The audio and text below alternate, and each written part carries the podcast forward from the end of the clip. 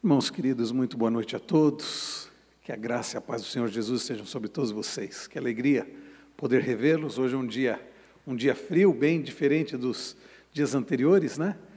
E essa mudança de tempo já, já afeta a gente, né? Já estou com a garganta já afetada, mas graças a Deus por podermos estar aqui para juntos estudarmos a preciosa palavra do Senhor. São todos muito bem-vindos, é muito bom rever os irmãos.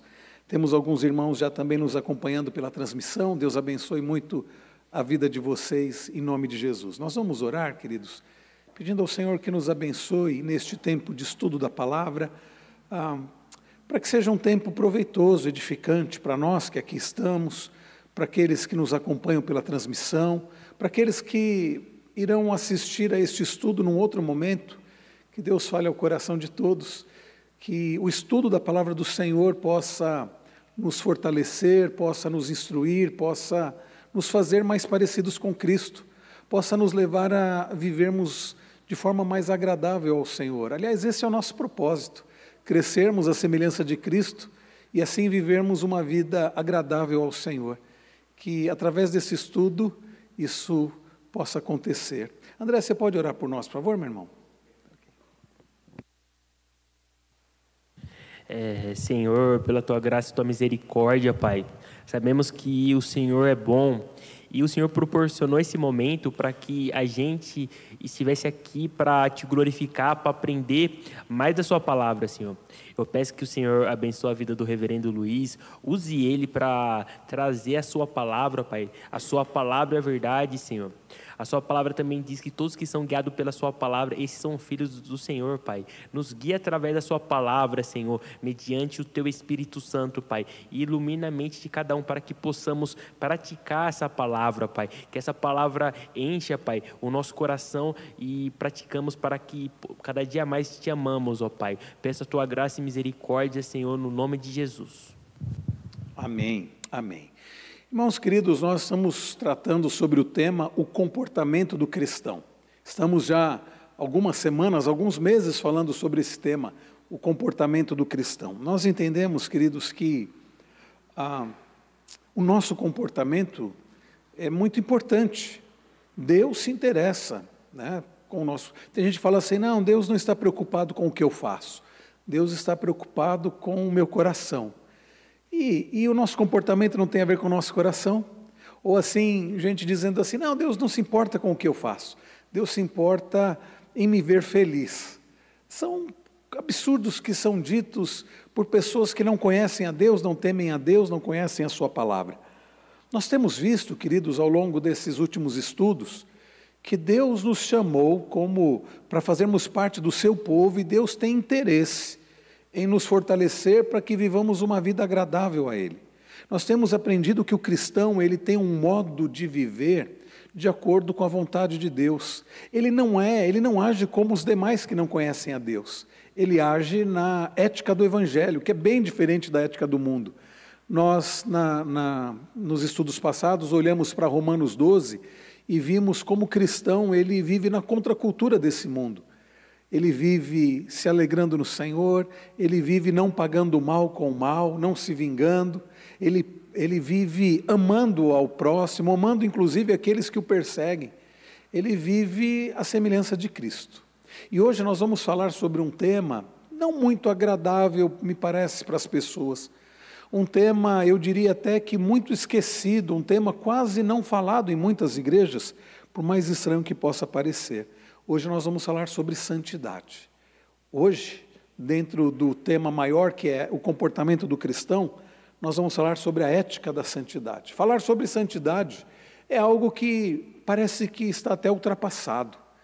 Não se fala sobre santidade, infelizmente. Parece que é algo retrógrado, é algo do século passado, é algo que não tem a ver com a nossa vida hoje. Mas santidade tem tudo a ver com o cristianismo, porque tem tudo a ver com o Evangelho, porque Deus é o Deus Santo que nos chama, nos chamou para Ele, nos separou para Ele, para vivermos agora em santidade. É sobre isso que nós falaremos nesta noite. O Deus que é santo nos chama, nos separa para Ele, a ideia de santo é isso, separados para Ele, para vivermos uma vida em santidade, em santificação. E eu quero começar olhando com os irmãos para um texto da palavra do Senhor, lá no finalzinho da Bíblia. Peço que você abra a sua Bíblia lá em 1 Pedro. 1 Pedro. Há, há, alguns meses nós tivemos, no ano passado, né, nós tivemos a exposição dessa preciosa carta, 1 Pedro. 1 e 2 Pedro nós tivemos a exposição nos cultos da manhã. 1 Pedro, eu convido os irmãos para que abram no capítulo 1. 1 Pedro, capítulo 1. Primeira carta de Pedro, capítulo 1. Observem comigo, irmãos, o que nos diz o apóstolo do Senhor, inspirado pelo Espírito Santo, a partir do verso de número 13. 1 Pedro, capítulo 1, a partir do verso 13. Diz ele: Por isso, preparando o seu entendimento, Sejam sóbrios e esperem inteiramente na graça que lhes está sendo trazida na revelação de Jesus Cristo. Como filhos, percebam a expressão que Pedro usa aqui. Filhos, o quê? Obedientes.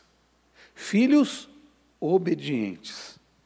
E aí ele continua: Não vivam conforme as paixões que vocês tinham anteriormente, quando ainda estavam na ignorância. Pedro, querido, queridos, está escrevendo a cristãos, está escrevendo a gente do povo de Deus, a gente que pertencia a Cristo, que servia a Cristo. E Pedro então usa essa expressão, filhos obedientes. Aqueles que pertencem a Cristo passam a ser o quê? Além de porque todos foram criados por Deus. Mas aqueles que pertencem a Cristo, aqueles que são comprados pelo sangue de Cristo, João diz que são feitos o quê? Filhos de Deus. E Pedro aqui, ele acrescenta filhos obedientes. E Pedro fala que esses filhos obedientes que agora pertencem ao Senhor, antes tinham um modo de viver diferente. Eles viviam conforme as suas paixões quando estavam na ignorância.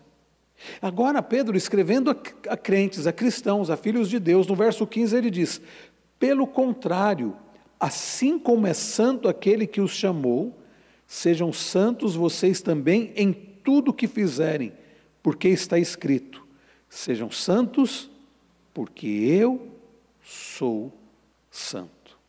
Sejam santos, porque eu sou santo. Pedro aqui, ele está repetindo as palavras que Deus disse através de Moisés lá em Levíticos 11. Pedro está repetindo as palavras do Antigo Testamento. Como que dizendo, olha, isso não é coisa ultrapassada. Antigamente Deus requeria a santidade do seu povo, hoje não.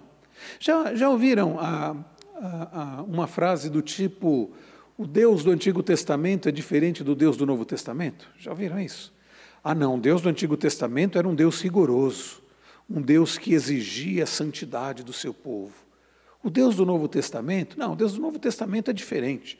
É um Deus mais bonzinho, é o, é o Deus da graça. Aliás, é comum pessoas fazerem essa diferenciação dizendo no Antigo Testamento era pela lei, no Novo Testamento é pela graça. Como? Pensem comigo, irmãos. Se no Antigo Testamento era tudo pela lei, no Novo Testamento era pela, gra é pela graça, quem no Antigo Testamento foi salvo? E se alguém foi salvo no Antigo Testamento, como foi salvo? Queridos, sempre foi através da graça do Senhor. Quem conseguiu cumprir a lei de Deus?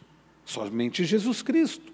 Então, as pessoas que foram salvas no Antigo Testamento foram salvas pela fé que eles tinham no Messias que viria no Cristo que haveria de vir, no Cordeiro de Deus que viria e ele tira o pecado do mundo.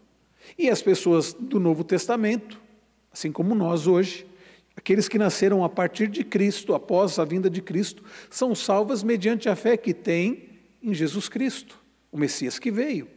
Mas ambos, tantos, tantos aqueles que estão do lado é, é, que estão do lado antes de Cristo, quanto os que vêm depois de Cristo, só podem ser salvos mediante a fé naquele que é o Messias, né? É, e isso é pela graça. Então, o Deus do Antigo Testamento sempre foi um Deus gracioso. Um Deus que exigiu santidade do seu povo, sem dúvida alguma, mas um Deus gracioso.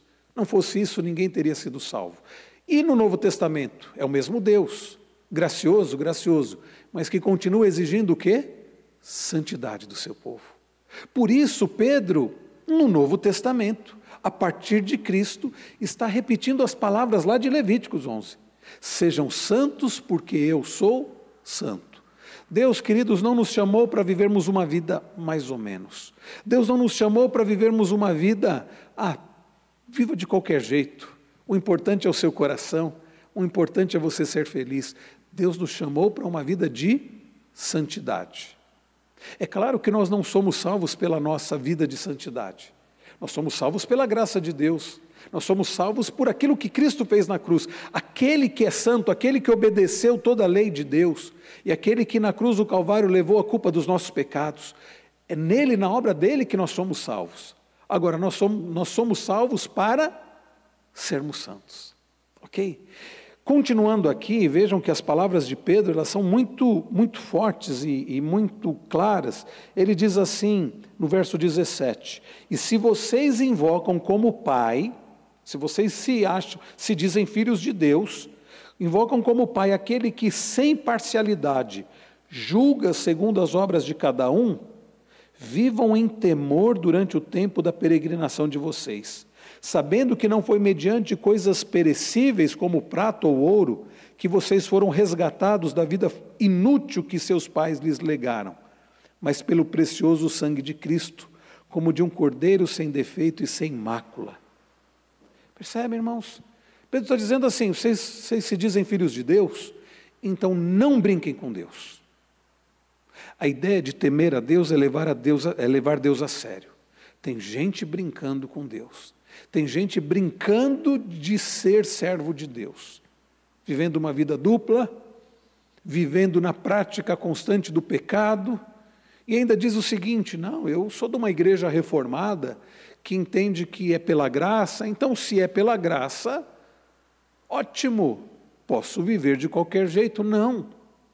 Viver pela graça não significa que eu posso viver de qualquer jeito, significa que Deus me escolheu, que Deus me salvou, apesar dos meus imerecimentos, apesar dos meus pecados, mas me salvou para agora eu ter uma vida agradável ao Senhor. Eu vou ter uma vida perfeita? De certo que não, mas eu devo viver buscando agradar ao Senhor, usando os meios de graça, que nós vamos falar daqui a pouco, para o meu crescimento e para a minha santificação.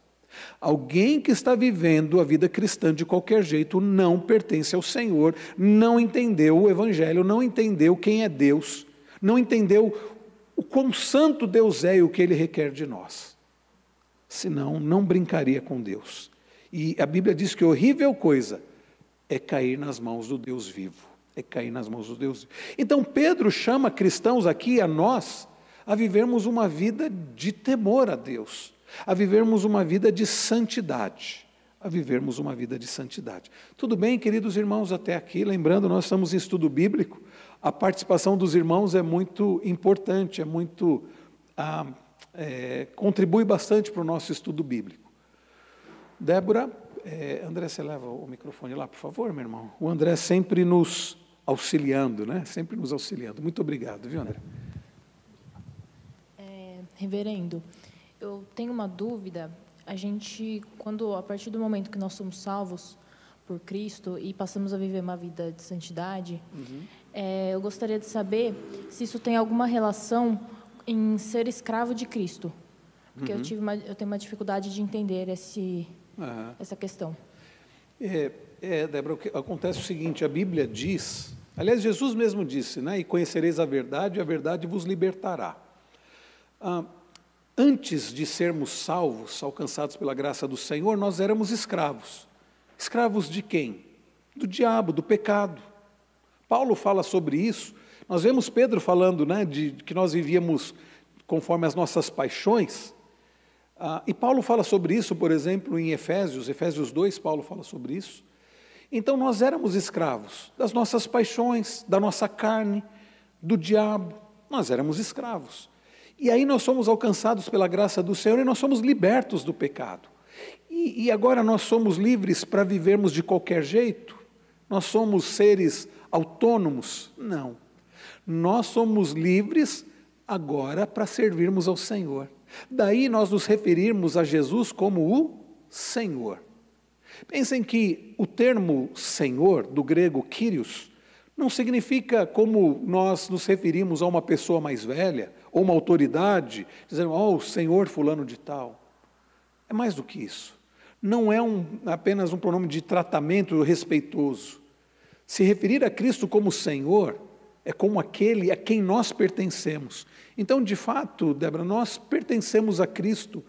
Ah, nós não usamos muito a expressão, é verdade, não é comum a gente usar a expressão escravos de Cristo, mas quando nós vamos no texto original do grego, a palavra que aparece ali, que nas nossas Bíblias é traduzida por servos de Cristo, é a palavra escravo, é a palavra dulos, escravo. Então nós agora pertencemos ao Senhor, Ele é o nosso Senhor. Daí Paulo dizer: porquanto para mim o viver é Cristo, o morrer é lucro. Se vivemos para o Senhor, vivemos, se morremos para o Senhor, morremos, quer pois vivamos ou morramos, somos do Senhor. Ou quando Paulo fala né, que é, a vontade, ele, ele vive né, é, é, com Cristo, fazendo a vontade de Cristo. Então, é, uma vida de santificação é isso. É nós que pertencemos ao Senhor, servimos ao Senhor. Agora, é uma grande diferença entre sermos servos, escravos do Senhor e servos do pecado. Porque servos do Senhor, a liberdade, a alegria, a paz. Somos servos de um Senhor que nos ama um servo dos servos de um Senhor que deu a vida por nós, que deu a vida por nós. Então dizer que ah, é, é, o Senhor é o meu Salvador, ok, mas Ele precisa ser o meu Senhor também. Então já não, eu já não vivo para mim mesmo. Paulo diz logo, já não sou eu quem vive, mas Cristo vive em mim. E ele fala desse viver que tem na carne. Então é isso mesmo, né? Somos servos do Senhor, Ele é o nosso Senhor e agora nós devemos fazer a Sua vontade. E como é abençoador fazer a vontade do Senhor, ela nos faz bem, ela nos faz bem. Ok? Mais alguma, alguma? Pode falar, André, por favor, meu irmão. Essa questão de escravo tal, eu fiz lembrar é, de um salmo que fala do. Agora eu não lembro exatamente qual, é, acho que é o que fala sobre o servo da orelha furada, que que no Antigo Testamento esse servo ele sempre me corrija se estiver errado tal no Antigo Testamento esse servo vamos dizer que ele tinha um tempo para cumprir depois que era cumprido uhum. se ele quisesse se, se, servir aquele dono se não me engano o sinal era orelha furada ele uhum. ser, por mais que ele que ele ele queria servir aquele senhor por querer mesmo. Ele era esse servo da orelha furada, tinha prazer de servir aquele senhor. É, é isso mesmo? É. E é interessante, há algum tempo, alguns anos, faz muitos anos isso, André, eu acho que você ainda não estava na nossa igreja, nós tivemos um acampamento aqui é, para jovens e adolescentes, e curioso porque foi num local que era uma fazenda que no passado é, é, era uma, uma fazenda que tinha escravos. Né? Uma história muito triste, né? porque você pensar em escravidão né? é algo muito triste, algo vergonhoso, algo terrível. Né? Nunca isso deveria ter acontecido. Né? Mas, no passado, naquela fazenda, e eles mantinham algumas coisas para mostrar. E aí o, o, a liderança resolveu colocar como tema desse acampamento escravos por opção. Então foi uma série de estudos, reverendo Fabiano, reverendo Tiago Hermindo, né, eu dei um dos estudos, baseado em Romanos, que nós trabalhamos esse tema. Nós somos escravos por opção. Né? Resolvemos é, é, é servir a Cristo, o que é uma bênção, o que é uma grande bênção, uma grande bênção. Ah, o novo dicionário da Bíblia, ele traz a seguinte definição sobre ética da santidade. Ele diz assim, a qualidade ética da santidade é o aspecto sob o qual o termo é aplicado mais comumente para Deus. Santidade é um termo que expressa a excelência moral de Deus, bem como sua liberdade de toda e qualquer limitação em sua perfeição moral. Olha que interessante. Santidade é um termo que expressa a excelência moral de Deus. Santidade, quando se refere a Deus, se refere ao, ao sentido moral. Deus é santo, em todas as suas qualidades morais. Não há nenhuma imperfeição, nenhum pecado em Deus. E no domingo passado, durante a liturgia, eu acho que eu fiz esse comentário que a santidade de Deus liga todos os demais atributos. Não sei se foi domingo passado ou retrasado. Então, quando a gente pensa, por exemplo, nas perfeições de Deus, como justiça, bondade, amor, ira, ah, todos os atributos de Deus, eles estão ligados ao atributo da santidade de Deus. Deus é santo no sentido moral mas é santo também no sentido de que ele, é ele é inigualável. Não há nada que possamos comparar com Deus. Lá em Isaías 40, o Senhor diz isso: A quem vocês vão me comparar para que eu lhe seja igual? Diz o santo. Não há nada nem ninguém que possa ser comparado com Deus. Nós todos somos o quê? Pecadores. Ele é inigualável a começar pelo fato de que ele não foi criado. Ele existe desde sempre. Nós somos criados. Ele é inigualável pelo fato de que não, não há na essência de Deus, no ser de Deus, nenhuma sombra de pecado, nenhuma sombra de imperfeição. Né? Então Deus é perfeitamente santo. E também no sentido, diz aí o novo dicionário da Bíblia, ah, bem como sua liberdade de toda e qualquer limitação em sua perfeição moral. E aí conclui, nesse sentido exaltado, somente Deus é santo. Portanto, é o padrão da pureza ética de suas criaturas.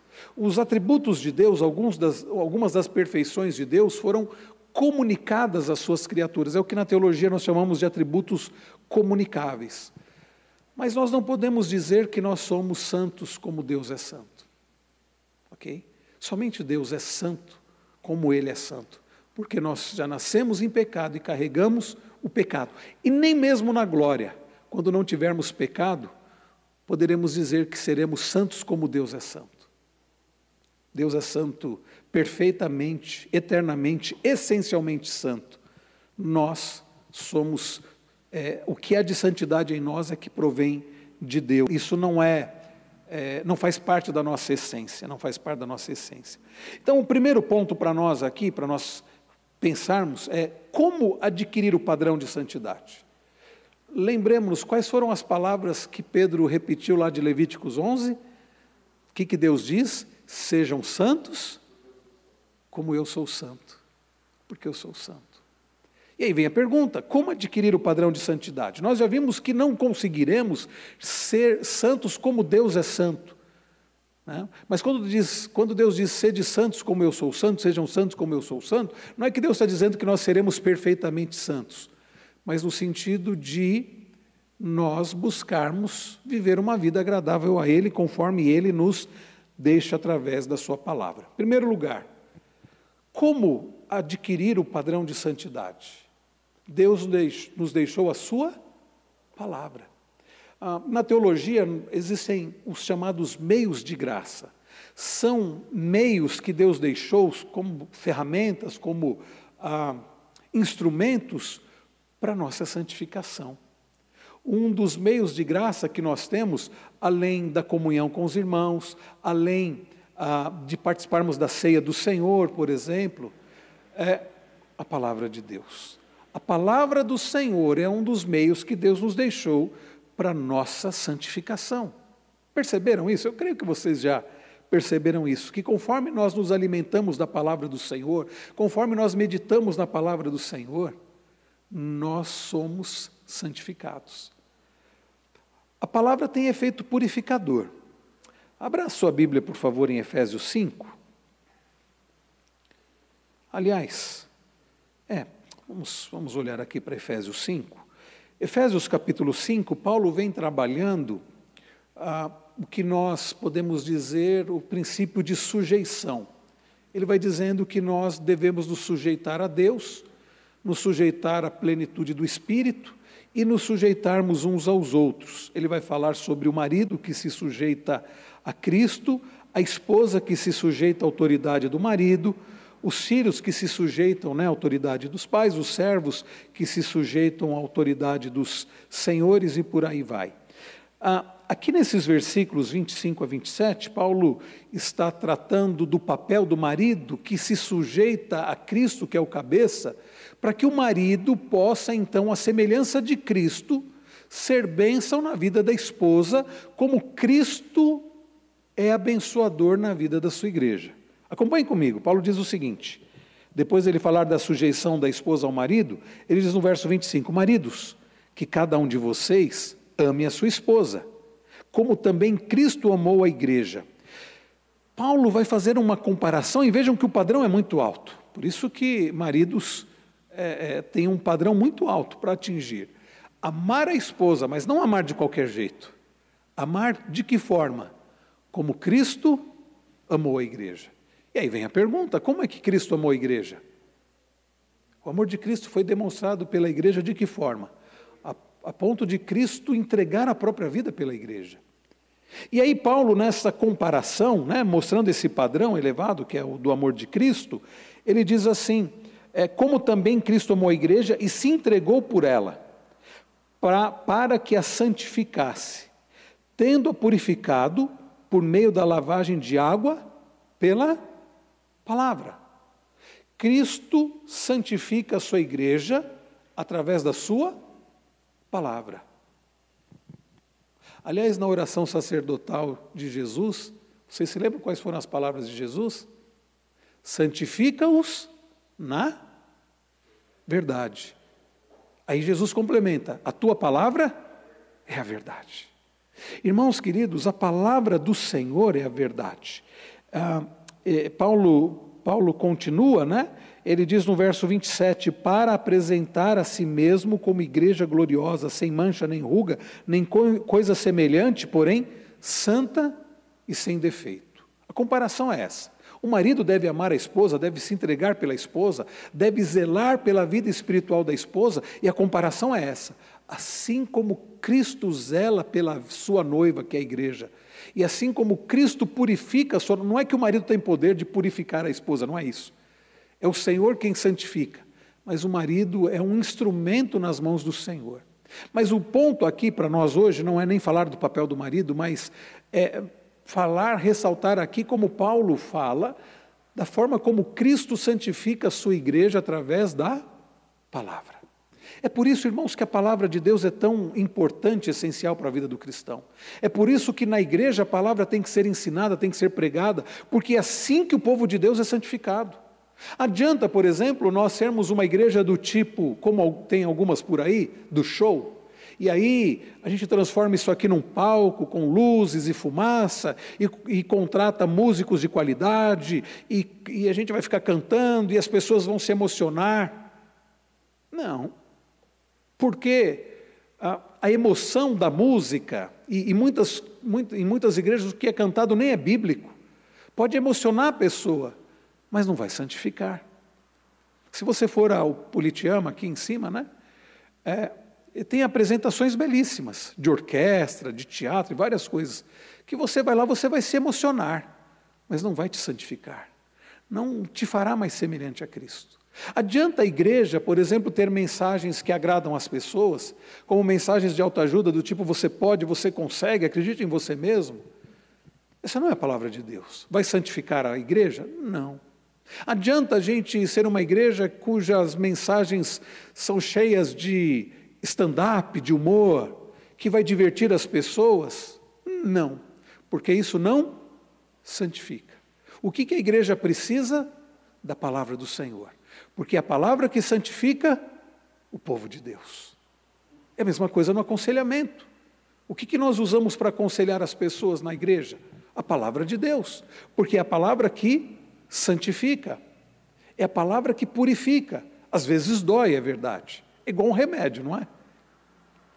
Minha sogra, está tá em casa agora, porque hoje é aniversário da Cris, meu sogro e minha sogra vieram agora à noite, estão lá, e, e ela que diz uma frase, né? O que arde cura, o que aperta segura. Né? Ah, então, quando você toma um remédio, às vezes arde, mas cura. Às vezes você precisa né, fazer um torniquete, alguma coisa assim, aperta, mas vai segurar. Ah, a palavra de Deus que santifica, por vezes arde, por vezes dói, não é verdade? Você ouve, você é confrontado, aquilo machuca, mas aquilo está te santificando. É melhor do que você ouvir alguma coisa que só ah, agrada ao seu coração. Ah, era tudo que eu queria ouvir, me agradou, mas não é o que eu preciso ouvir, não é a palavra de Deus. Entendem, irmãos? a importância da palavra do Senhor, a importância de dia após dia você no seu lar, no seu trabalho, onde você estiver, você separar tempo para ler as Escrituras. E você sim vai ser confrontado. E é isso que vai fazer você crescer a semelhança de Cristo. Além de confrontado, vai ser animado também, vai ser por vezes confortado, vai ser por vezes encorajado. A palavra de Deus faz tudo isso. A palavra de Deus faz tudo isso. Aliás, Davi, ele deixou isso claro, porque a palavra de Deus tem efeito restaurador. Abra comigo lá no famoso, conhecido Salmo 19. Salmo de número 19.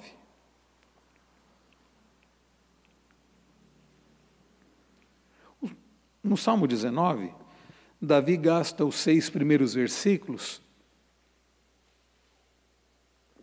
para se referir à, à, revelação natural, né? a forma como Deus se revelou através da criação.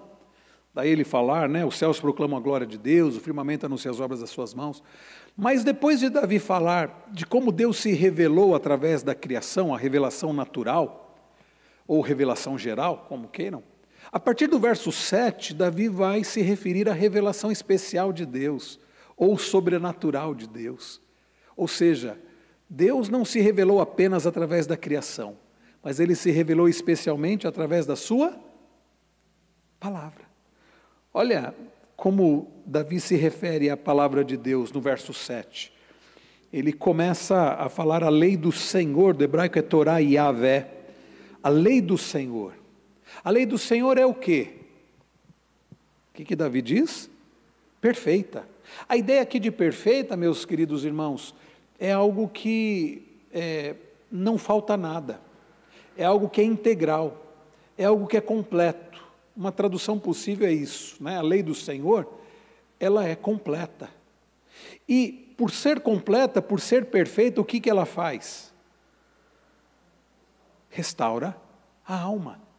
Percebam, meus irmãos, a importância da palavra do Senhor. Nós temos a nossa alma restaurada através da palavra suficiente e completa do Senhor, através da palavra do Senhor que tem tudo o que eu preciso. Eu, como marido, como pai, como filho, como servo do Senhor, como empregado, eu tenho tudo o que eu preciso saber aqui nessa palavra para viver uma vida agradável ao Senhor e ter a minha alma restaurada. Davi continua no verso 7 e ele se refere à palavra de Deus como o testemunho do Senhor. E ele diz que esse testemunho é fiel, a ideia aqui de confiável. Né? E o que, que esse testemunho confiável, fiel do Senhor faz? O que, que ele faz? O que, que diz o final do verso 7? Dá sabedoria aos simples. Irmãos queridos, quem de nós não precisa de sabedoria? E é através dessa palavra que nós adquirimos sabedoria. Porque nós somos pessoas simples, nós somos pessoas limitadas, nós somos pessoas que precisam de sabedoria para dirigirmos a nossa vida de forma agradável ao Senhor. E o conselho que diz assim: siga o seu coração, é uma grande bobagem. E se você for seguir o seu coração, você vai se dar muito mal. O que nós temos é que buscar sabedoria do Senhor na Sua palavra, para que nós venhamos a tomar decisões corretas, decisões sábias.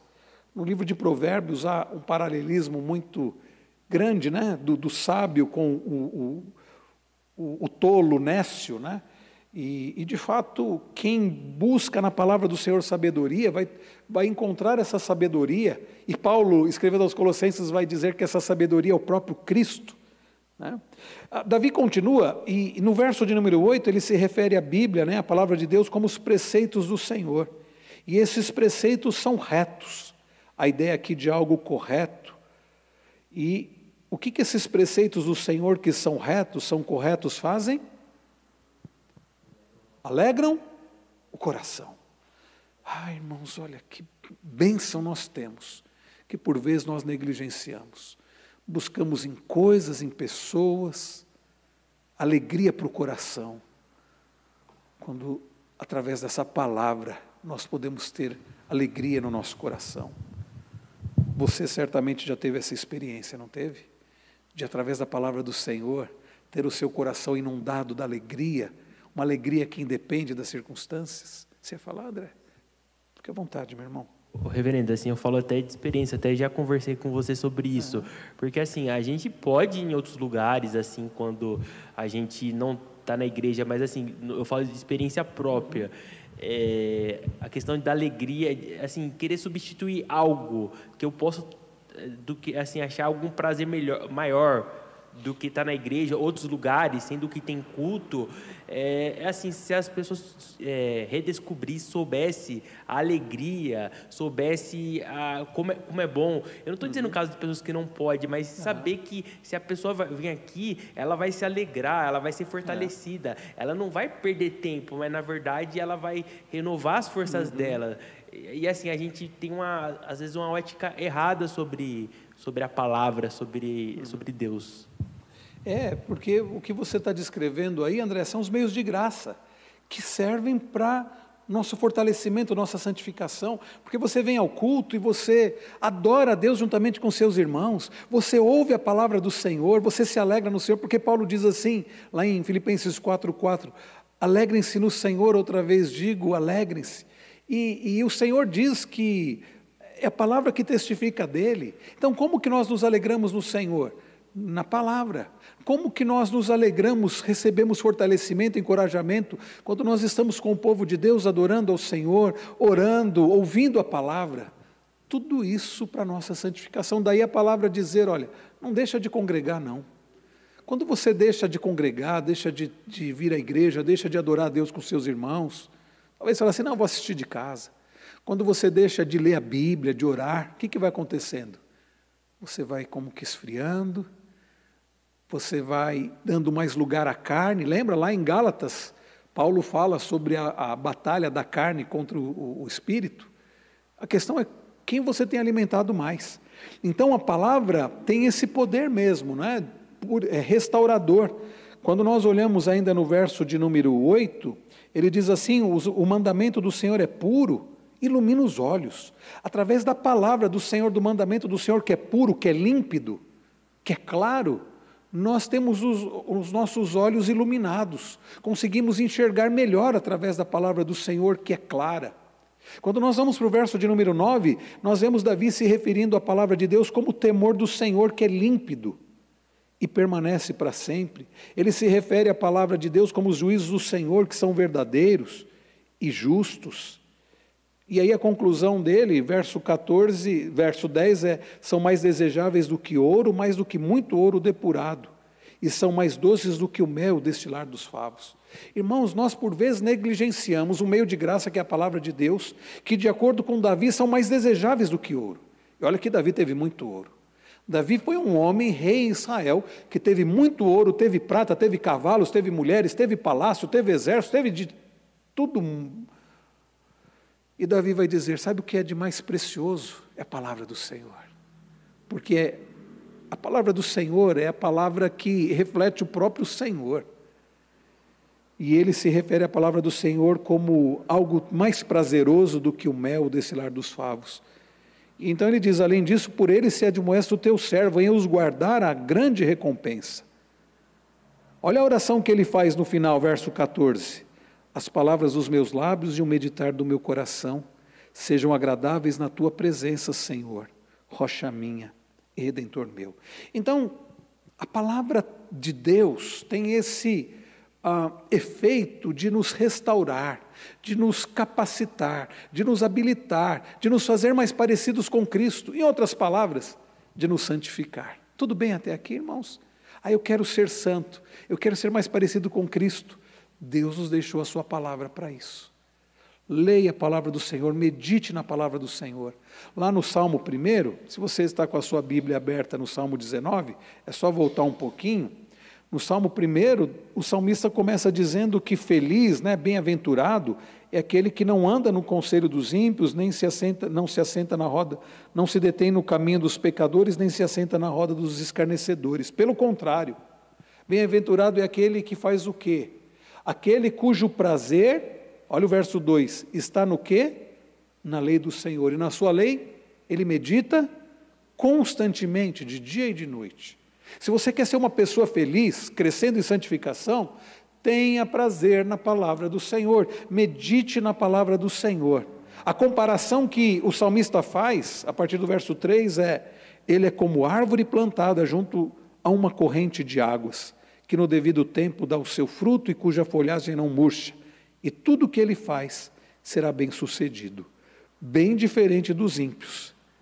Olha aí o que ele fala dos ímpios: são como a palha e o vento que dispersa. Por isso os ímpios não prevalecerão no juízo, nem os pecadores na congregação dos justos. Irmãos, a palavra do Senhor é, uma, é um meio de graça, bênção que Deus deixou para a nossa santificação. Não negligenciemos a palavra que nos purifica, a palavra que nos restaura. Tudo bem até aqui? Tudo bem?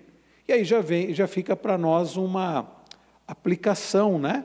Será que nós temos feito uso, nós temos usufruído, temos é, de fato aproveitado né, esse meio de graça que é a palavra do Senhor? Mas além da palavra do Senhor, nós somos santificados também pelo sangue de Cristo. Lá em Marcos 14, 24, fala sobre a nova aliança. Olha só, Marcos 14, se quiserem abrir aí. Marcos, capítulo, Evangelho conforme Marcos. Verso de número, capítulo 14, verso de número 24. Ah, Jesus, ele está é, com seus discípulos lá no cenáculo, instituindo a ceia, e Jesus diz assim, é, verso de número 24: Então lhes disse: Isto é o meu sangue, o sangue da aliança, derramado em favor de muitos. O sangue da aliança. Lá em 1 Coríntios 11, a partir do verso 23, Paulo diz: Este é o meu sangue, o sangue da nova aliança. É, queridos, através do sangue do Senhor que nós somos purificados. Vocês se lembram como era no Antigo Testamento? Como o povo tinha os seus pecados perdoados? Como era feita a expiação de pecados do povo? Lembram-se o sacerdote, o sumo sacerdote, anualmente, ele entrava numa parte do tabernáculo muito especial, que era chamada de Santo dos Santos. Ele precisava se purificar, ele tinha que ser da tribo determinada, ele não podia ser de qualquer tribo, tinha que ser da tribo determinada. Ele precisava é, ter os atributos ali, e ele precisava se purificar, e ele entrava no Santo dos Santos, e ele tinha que seguir todo um rito, e ele então fazia o sacrifício de um animal sem defeito em favor de si mesmo, em favor do pecado do povo. Estão lembrados não era assim? Quando Jesus vem, João Batista vê Jesus, vocês se lembram quais foram as palavras de João Batista? Eis o Cordeiro de Deus que tira o pecado do mundo. O povo, quando foi para ser liberto do, da escravidão do Egito, Deus deu uma ordem muito estranha para o povo.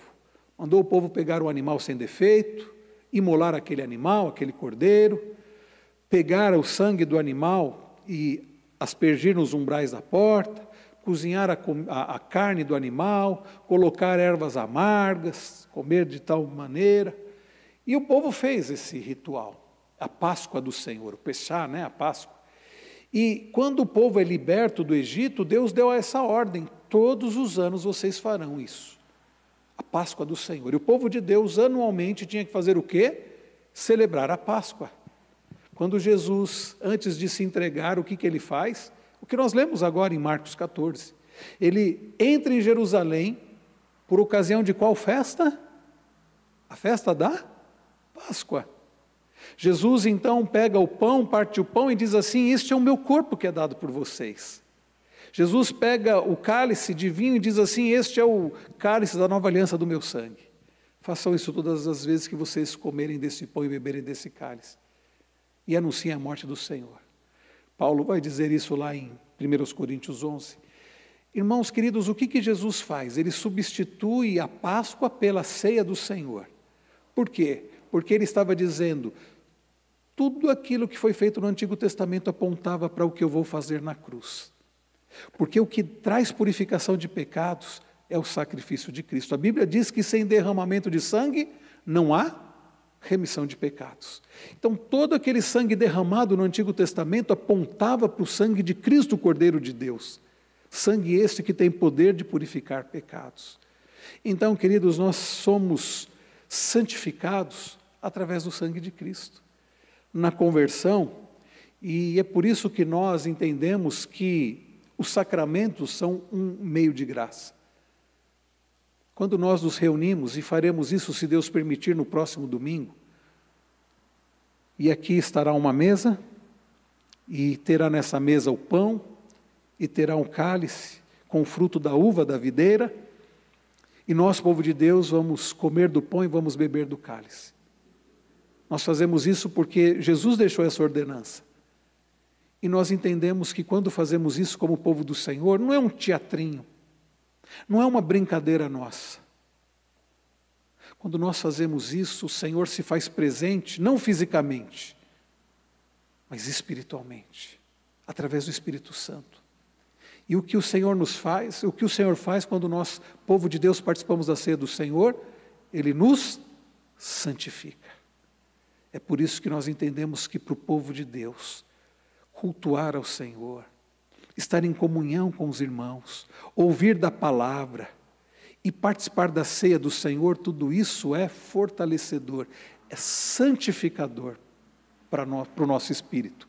Nós não temos o nosso corpo alimentado, mas quando nós participamos da ceia do Senhor, nós temos o nosso espírito fortalecido. É um dos meios de graça. Também nós somos santificados pelo sangue através da confiança. Lá em Hebreus 10, aliás, eu, eu citei ainda há pouco sobre o sacerdote da antiga aliança, o autor aos Hebreus faz muito essa comparação, que no Antigo Testamento era uma pessoa pecadora, que era mortal e que tinha que realizar um sacrifício ano após ano. Jesus, o nosso sumo sacerdote, é santo, não precisou oferecer sacrifício por ele mesmo, porque ele é santo. Ele é o próprio sacrifício, o sacrifício perfeito, e ele fez de uma vez por todas. Né? Ele fez de uma vez por todas. Agora, olhe no capítulo 10 de Hebreus, lá no finalzinho da Bíblia, né? Hebreus 10. Vejam o que diz aqui o autor aos Hebreus, não sabemos quem escreveu essa carta.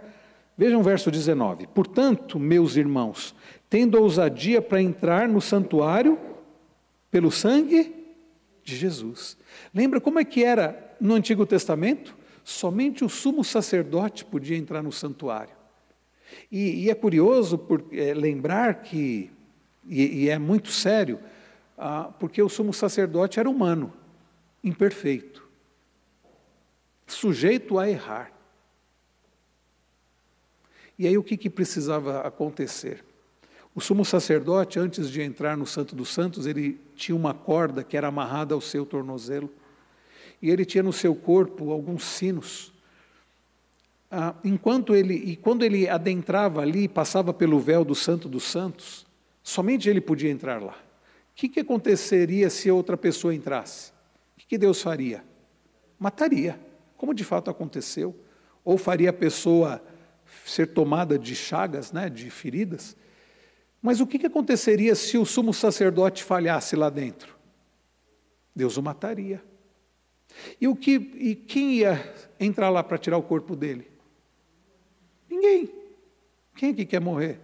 Aí por isso que era corda, porque aí eles puxam, quando parava de fazer barulho, ficava sem fazer barulho os sinos por muito tempo, alguém dizia, ixi, hoje seria, deu ruim, né? Falaria, né?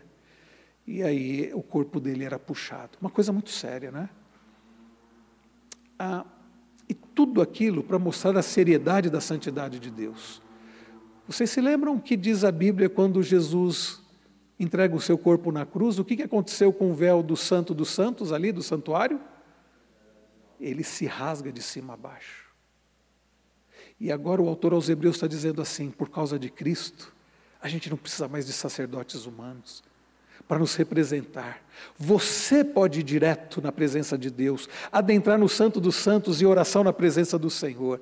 Nós não precisamos de intermediários humanos. Aliás, isso foi algo que a reforma protestante combateu do catolicismo apostólico romano. Diz assim: ah, você precisa dos sacerdotes humanos para te representar. Nada disso. Jesus Cristo é o nosso único mediador entre nós e Deus. Então nós podemos entrar com confiança na presença do Senhor. Através de quem? De Cristo. Através de Cristo. E por isso somos santificados.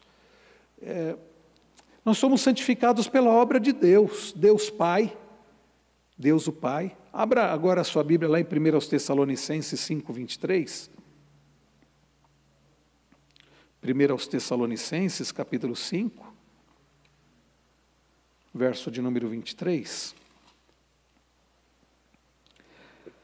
Ah, Paulo, ele vai trazendo aqui os conselhos finais e, e, ele diz a partir do 19: não apaguem o espírito, a ideia aqui de abafar o Espírito Santo, né?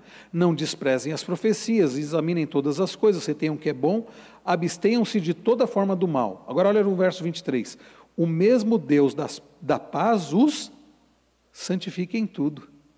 O Deus da paz nos santifica em tudo. E também nós vemos que somos santificados não somente por Deus, né, o Pai, mas também pelo Filho, Jesus Cristo, voltando lá a Hebreus, vamos voltar lá para Hebreus, lá no finalzinho da Bíblia, Hebreus capítulo 2. Ah, o autor aos Hebreus, no verso de número 11, ele diz o seguinte: Encontraram? Pois tanto os pois tanto o que santifica como os que são santificados Todos vêm de um só. E de quem ele está falando? Jesus Cristo.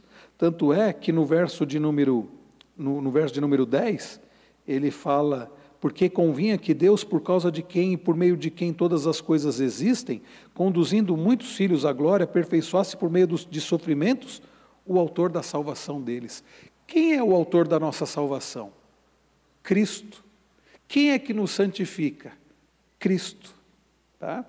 E também, meus irmãos, somos santificados pelo Espírito, pelo Espírito Santo. Vamos agora para Efésios 4.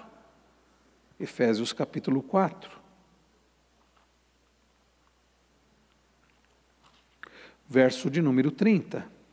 Efésios 4, verso de número 30, o apóstolo Paulo diz: ah, E não entristeçam o Espírito Santo de Deus o qual vocês foram selados, no qual vocês foram selados para o dia da redenção. Para o dia da redenção.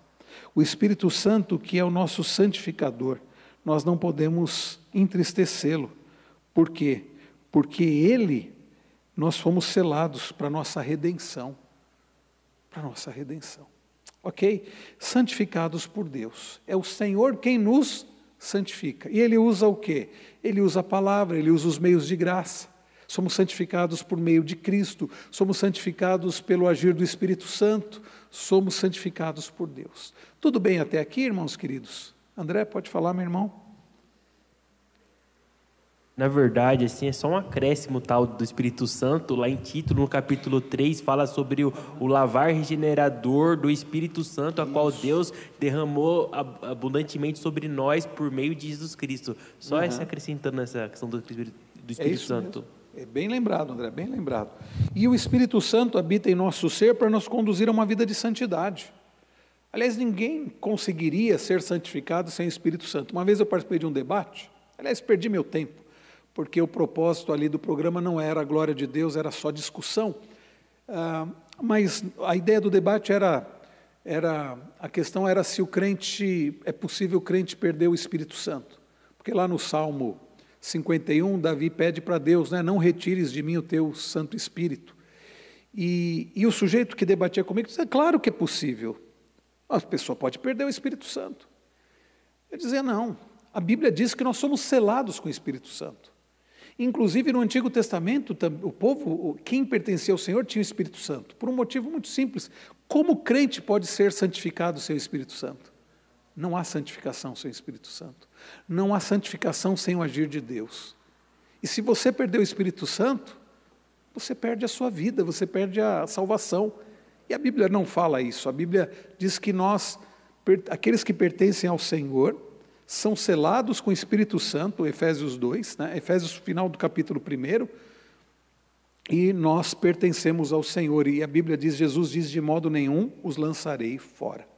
E agora fica a aplicação para nós. Você tem tido uma vida de santidade? Pois o Deus Trino e Uno opera em favor de sua santidade. E você deve cooperar com ele. Olha que interessante. Diferente quando a gente fala da doutrina da salvação, da, da eleição, da justificação, nós estamos falando de um agir de Deus, é o Senhor que nos salva. A gente colabora com Deus na nossa salvação? Não. A começar, qual era a nossa condição antes da salvação? Nós estávamos espiritualmente o quê? Mortos. Então, isso é o que a gente chama de monergismo. É Deus agindo, Deus nos dando vida. Lá em Efésios 2:8, Paulo diz: "Pela graça vocês são salvos, mediante a fé". Isso não vem de vocês, é dom de Deus, não de obras, para que ninguém se glorie. Então a salvação é um ato do Senhor. Nós podemos ajudar Deus nisso? Não. O Espírito Santo nos dá vida, nos convence do pecado, da justiça e do juízo, nós só respondemos. O arrependimento é algo que é causado pelo agir do Senhor. Nós respondemos em arrependimento. Agora, e a santificação? É um agir de Deus? É. E eu tenho parte nisso também? Tenho. Se você deixar de orar, deixar de ler a Bíblia, deixar de ir na igreja, o que, que vai acontecer? Você não vai esfriando, você não vai abafando o espírito? Por isso que diferente da conversão, que é um agir único, única e exclusivamente de Deus, da Trindade em nós, a santificação é um agir de Deus em nós e provocando em nós a nossa, o nosso agir. Bom, em última análise, nós dependemos de Deus para tudo, até para a nossa santificação. Como eu disse, sem o Espírito Santo ninguém seria santificado. Mas através do agir de Deus, nós respondemos.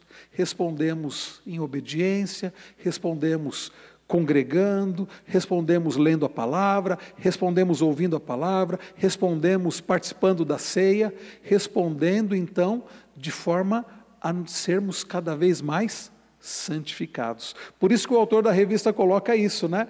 Deus opera em favor da nossa santidade e nós cooperamos com Ele. Talvez a, a melhor expressão, ao invés de cooperamos, é nós somos então, né? É, é, sendo guiados por Ele ou, ou, ou, respondemos ao agir dele, ao agir dele, né? Eu vou deixar para a próxima semana, irmãos, esse ponto que fala sobre o padrão de santidade que Deus espera na vida do cristão. Qual é o padrão de santidade que Deus espera?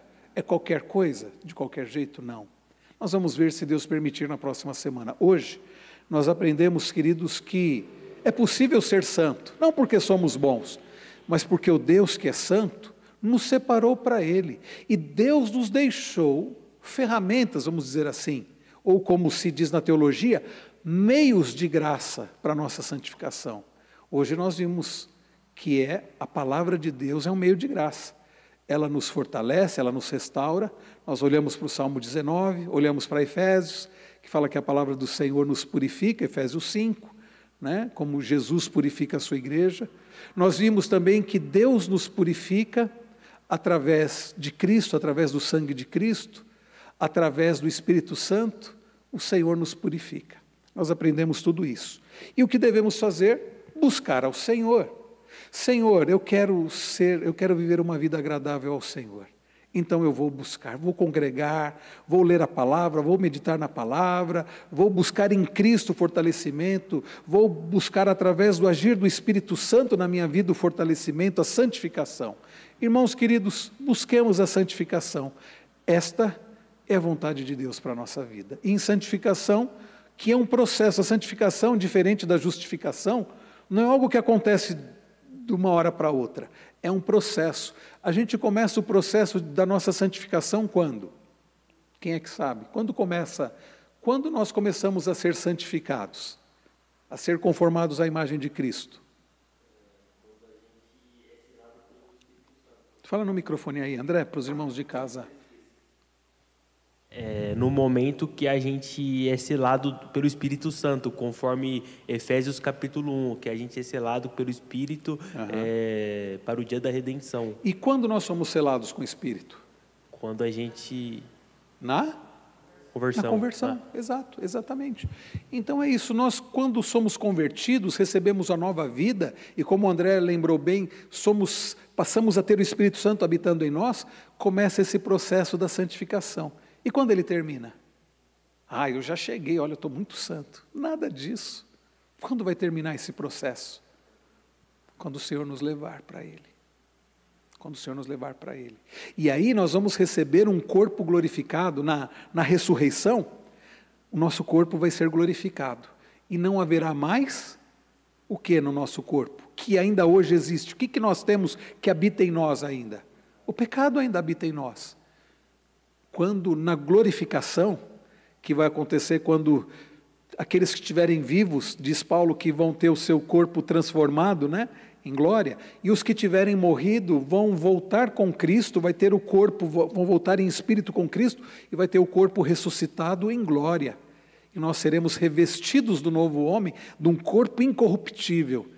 Ali não haverá mais pecado. Aí não haverá, não haverá mais santificação. Por quê? Porque nós já não teremos mais pecado. Teremos um corpo sem pecado e não pecaremos mais, conforme diz a palavra. Mas até lá, meus irmãos, nós vamos viver esse processo. Tem dia parece que vai ser mais demorado, tem dia que a gente vai falhar, vai deixar de ler a Bíblia, de orar, e se você deixar de vir à igreja, vai. Agora, se os dias que você for mais aplicado, pela graça de Deus e o agir do Senhor, você vai crescer mais.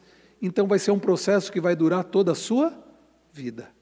E que o Senhor a cada dia nos faça mais parecidos com Cristo através do processo da santificação. Vamos orar? Coloque a sua vida diante do Senhor agora, depois de tudo que nós lemos, que nós aprendemos nesta noite, que a vontade de Deus é a nossa santificação, Ele diz: sejam santos como eu sou santo. Você não foi chamado para viver de qualquer jeito, você não foi chamado, salvo, para continuar vivendo como você vivia antes, para você mesmo, escravo do pecado do seu corpo. Não. Você foi chamado, você foi salvo, você foi separado por Deus para agora viver para Ele, como um servo de Cristo, fazendo a vontade dEle. Diga, Senhor, eu quero isso. Diga, Senhor, me ajude. Todos nós temos dificuldade, todos nós somos fracos. Todos nós temos ainda o pecado habitando em nós, o que torna tudo mais difícil. Mas hoje nós aprendemos que o Senhor deixou meios preciosos para a nossa santificação. Diga, Senhor, ajude-me, ajuda-me para que eu ame mais a tua palavra. Dá-me mais disposição para meditar na tua palavra. A tua palavra que restaura a alma, a tua palavra que alegra o coração, a tua palavra que dá sabedoria a pessoas simples como nós, a tua palavra, ó Deus, que é justa, a tua palavra que é prazerosa, a tua palavra que santifica. Senhor, Santifica-nos na verdade, a tua palavra é a verdade. Dá-nos mais desejo, mais empenho na, pela tua palavra. Ajuda-nos, ó Deus, a termos prazer na tua palavra e meditarmos na tua palavra dia e noite. Queremos agradecer porque o Senhor nos santifica através do sangue de Cristo, através do agir do Espírito Santo, através da comunhão com os irmãos através, ó Deus, da ceia do Senhor. Não permita que venhamos a negligenciar esses meios de graça, mas que o Senhor continue a nos fortalecer, a nos santificar, através daquilo que o Senhor já deixou para nós. Santifica, Senhor, a tua igreja, santifica as nossas vidas, faze-nos mais parecidos com teu filho Jesus, porque sabemos que essa é a tua vontade, esse é o teu propósito, e por amor ao Senhor nós queremos isso, para a tua glória. Nós precisamos da tua ajuda, porque sem o Senhor nós nada podemos fazer. Por isso, Senhor, o Senhor que opera em nós tanto querer, como, Senhor, o, o, tudo em nós, ó Deus, que o Senhor, ó Deus, nos santifique para a tua glória. É no nome de Jesus, o Santo, o nosso sumo sacerdote, aquele que pagou todo o preço, que cumpriu toda a lei, é no nome dele, em quem há fortalecimento, que nós oramos gratos. Amém. Amém. Queridos, nós queremos agradecer a presença de todos. É uma benção, irmãos, ter vocês aqui. Sei que é difícil, ainda mais uma noite fria como essa, certamente depois de um dia de tantas atividades, mas é encorajador. Os irmãos virem aqui é encorajador para a minha vida. Tá? Queremos agradecer aqueles também que nos acompanharam pela transmissão. Alguns dos nossos irmãos não têm, de fato, nem condição para estar aqui, mas não deixam de acompanhar. Que Deus abençoe muito a vida de vocês. Que Deus continue a nos sustentar. Ah, os homens terão acampamento né, esse próximo final de semana, começando na sexta-feira. Vamos orar por essa programação tão importante aí para os homens, que Deus santifique a vida dos homens né, nessa programação. E as demais programações dos adolescentes, dos jovens, né, André? Ah, das mulheres, todas as demais programações. Se Deus permitir, domingo, culto às nove da manhã. Ah, não negligencie, porque somos santificados na comunhão com os irmãos. Se Deus permitir, vamos ter a ministração da ceia do Senhor para, nossas, para o nosso fortalecimento, santificação também no domingo de manhã. E no domingo à noite, às 19 horas, vamos receber o missionário Francisco e, e, também vamos cultuar ao Senhor e vai ser um meio de santificação para a nossa vida. E se Deus permitir, na próxima quinta-feira daremos continuidade ao estudo. Tá bom, queridos? Muito obrigado, Deus abençoe, dando a todos um ótimo restante de semana em nome de Jesus.